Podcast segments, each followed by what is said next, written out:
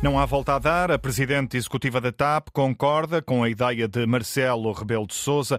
Cristina Ormier Weidner diz que vai ser preciso retirar consequências do relatório da Inspeção-Geral de Finanças sobre a indemnização paga pela companhia Alexandra Reis. Uh, o presidente diz algo absolutamente relevante. Qualquer relatório final deve levar a conclusões. Por isso, acho isso expectável. Vamos esperar pelo relatório final e tenho a certeza que vão ser tomadas as consequências certas, tendo em conta os resultados. À margem de uma visita à Bolsa de Turismo em Lisboa, a presidente da TAP foi questionada sobre uma eventual demissão por causa da polémica relacionada com Alexandre Reis. A gestora diz que é preciso esperar pelo relatório final. Não posso dar uma perspectiva pessoal porque acho que é um processo muito sério. Temos sido diligentes a responder às perguntas, com a documentação e vamos esperar pelo relatório final. Só depois disso será possível tirar consequências, diz a presidente da TAP. A gestora comentou ainda a notícia divulgada pela TVI de que David Neilman terá usado dinheiro da própria companhia aérea para financiar a entrada no capital e ter o controlo da empresa, sublinhando a ideia de que o Ministério Público está a investigar.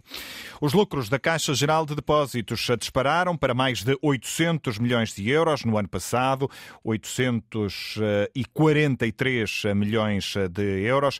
É um aumento de 45% em comparação com os resultados do ano anterior, como sublinhou há instantes eh, o líder do Banco Público, Paulo Macedo. A Caixa registrou um crescimento do volume de negócios superior a 3 mil milhões de euros, apresentou um resultado líquido de 843 milhões.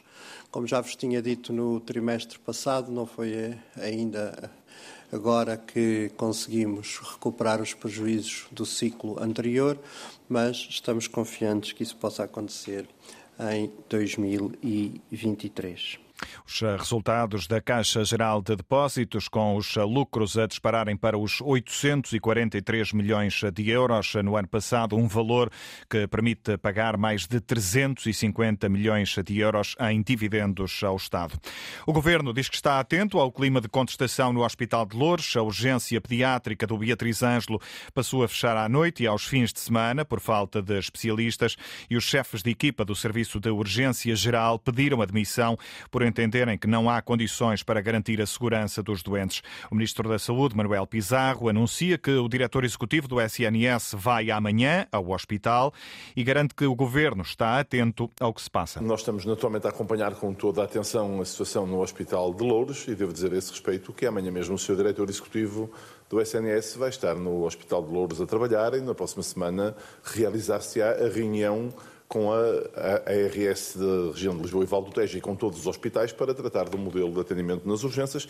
É algo que estamos a acompanhar, tomaremos as medidas que forem necessárias para que as coisas possam funcionar de forma articulada, com qualidade, segurança e previsibilidade em relação aos uh, utilizadores de serviços de urgência, que é isso que é essencial. Manuel Pizarro assume que há dificuldades, volta a defender o funcionamento em rede de algumas urgências, sublinhando que quando um serviço está fechado, há sempre alternativas. Temos dificuldades, temos que as organizar com um funcionamento em rede. Por isso, há notícia indesejada de que o serviço de pediatria eh, do Hospital de Louros fecha na urgência a partir das 21 horas, nós respondemos articulando com os hospitais que compensam esse encerramento numa rede, porque o Serviço Nacional de Saúde é isso mesmo, é uma rede. Temos mesmo que fazer um esforço de reorganização da nossa rede de urgência, porque noutras regiões do país o sistema de organização dos serviços de forma coordenada nas chamadas urgências metropolitanas, permitiu responder com qualidade e segurança às pessoas e, e, não apenas não significa uma perda do Serviço Nacional de Saúde, como pode até em alguns casos significar um reforço da qualidade do atendimento no Serviço Nacional de Saúde. É esse o objetivo do governo. O encerramento da urgência pediátrica do Beatriz Ângelo durante a noite é contestado por autarcas e utentes que vão manifestar-se mais logo ao final do dia à porta do hospital. Já hoje, o diretor de pediatria do Hospital Dona Estefânia, em Lisboa, deixou também críticas ao encerramento noturno das urgências de pedopsiquiatria deste hospital. As urgências servem a região de Lisboa e todo o sul do país. Eh, entrou em vigor hoje o novo modelo, às 8 da noite, quando o Serviço de Urgência de Pedopsiquiatria do Dona Estefânia encerra, os casos passam para as urgências pediátricas gerais. Gonçalo Cordeiro Ferreira avisa que o novo modelo já revela fragilidades. Esta madrugada, às seis, sete da manhã, apareceu um jovem eh, com problemas eh, psiquiátricos eh, bastante volumoso, um, um jovem de 70 e muitos quilos, muito agressivo, e que, não havendo pedopsiquiatra, foi muito difícil fazer qualquer contenção, então resolveu-se. Então não podia estar na sala de espera à espera dos, dos psiquiatras que entrassem às, às nove da manhã, porque ameaçava destruir tudo, teve que ficar no, no, no jardim do hospital à espera. Um episódio que aconteceu esta madrugada, retratado em declarações à agência Lusa pelo diretor de pediatria do Hospital Dona Estefânia. O antigo ministro da Saúde, Correia de Campos, acredita que os próximos anos vão ser pavorosos para alguns serviços de saúde do país. Entrevistado pela Antena 1, o antigo ministro diz que sem médicos não há milagres, por isso é preciso esperar pelos novos profissionais. A partir do momento em que entra nas faculdades é preciso contar 12 anos. Portanto, os 1.750 50 que entram agora, daqui a 12 anos estão a produzir efeitos aceitáveis. Mas há aqui três anos, até 2025, 2026, que são anos pavorosos, são anos em que vão sair do sistema, portanto, por reforma, mais médicos do que aqueles que entram Uh, do que aqueles que são treinados, uh, formados e que terminam a sua formação. A situação vai continuar, a, a, pelo menos vai continuar assim até 2026. Isso, isso é fatal como o destino. O antigo ministro também assume responsabilidades pela situação a que se chegou e aponta o dedo à Ordem dos Médicos por nunca ter reconhecido a necessidade de formar mais recursos. A Ordem dos Médicos nunca disse que, que havia falta de médicos, disse sempre que há médicos até suficientes ou até mais, o que eles estão é mal distribuídos. Era uma, uma música, uma canção, um fado que, que, que cantava. Não foi só a Ordem dos Médicos o culpado disso, as faculdades de medicina foram também e até todas as pessoas, entre as quais aqueles que se dedicavam à saúde, como eu próprio, que não demos conta disso, não é? Uhum. Também tenho a minha parte de responsabilidade nos anos 80 e 90. Nesta entrevista à Antena 1, que vai poder ouvir eh, depois deste noticiário, Correia de Campos aponta ainda para a necessidade de reforçar este ano o orçamento para a saúde.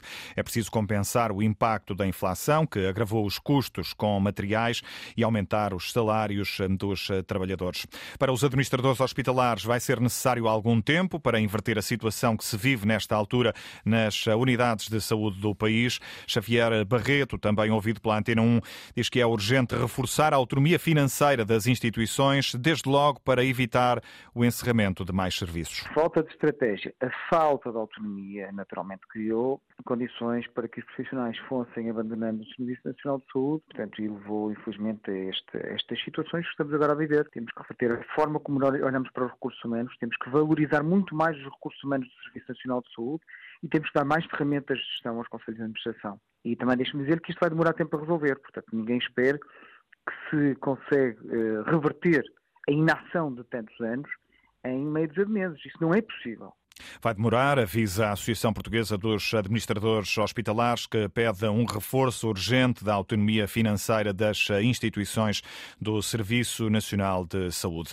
A Federação Nacional dos Médicos decidiu manter a greve para a próxima semana, dias 8 e 9. Eh, sindicato, os sindicatos voltaram hoje à mesa das negociações com o Governo, à saída da reunião no Ministério da Saúde. Joana Bordal Issá, da Federação Nacional dos Médicos, adiantou que por agora não há qualquer avanço. Desta maneira não é, não é possível acordo. Desta maneira não é possível acordo. Portanto, nós, a Federação Nacional dos Médicos, de qualquer forma, continua de boa fé. Uh, nós temos as nossas propostas que foram entregues uh, e, e, continuamos na mesa negocial a fazer o nosso trabalho sério uh, até à data que foi, que, foi que, que nós assinamos. No entanto, com este tipo de medidas, não sabemos bem o que é que o Sr. Dr. Manuel Pizarro pretende. Tendo em conta este impasse nas negociações, a Federação Nacional dos Médicos mantém a greve de dois dias para a próxima semana. Acho que a resposta é, é óbvia. A greve mantém-se, é uma greve para todos os médicos. Apelamos a que todos os médicos estejam presentes, porque são os direitos que uh, estão em causa e que estão em risco para todos os médicos, mas acima de tudo o que está em causa é uh, uh, a possibilidade de podermos prestar prestar serviço de saúde à população. É isso que está em causa. A Federação Nacional dos Médicos eh, mantém assim a greve eh, de dois dias para a próxima semana, dias 8 eh, e 9. O Algarve vai voltar a ter uma delegação regional do Instituto Nacional de Emergência Médica, que vai permitir recuperar a plena capacidade do INEM nesta região do país. O anúncio foi feito pelo Ministro da Saúde, Manuel Pizarro. O Conselho de Ministros aprovou um decreto-lei que altera a lei orgânica do INEM e que faz com que o INEM recupere no Algarve a sua delegação regional. Essa é uma decisão muito importante do ponto de vista operacional. A delegação regional existiu até 2012, altura em que foi fundida pelo então governo na delegação regional de Lisboa, Val do Tejo e Alentejo. E isso retira capacidade de eh, funcionamento nesta região, que agora é plenamente recuperada. Algarve volta a ter uma delegação regional do INEM, anúncio feito pelo Ministro da Saúde na conferência de imprensa depois da reunião do Conselho de Ministros de hoje, que decorreu em eh, Faro. Eh, o Executivo aproveitou este encontro para aprovar eh, também uma resolução que dá luz verde à abertura da segunda fase de venda da EFASEC com as cinco empresas que fizeram propostas.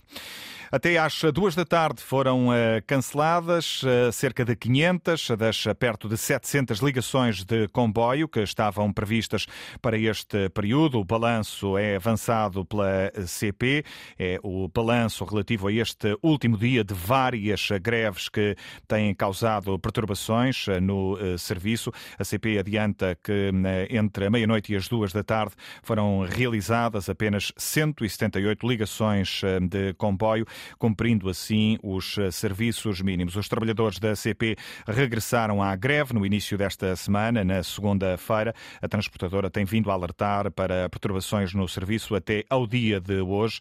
Este protesto eh, pelo impasse nas negociações salariais envolve também a empresa Infraestruturas de Portugal.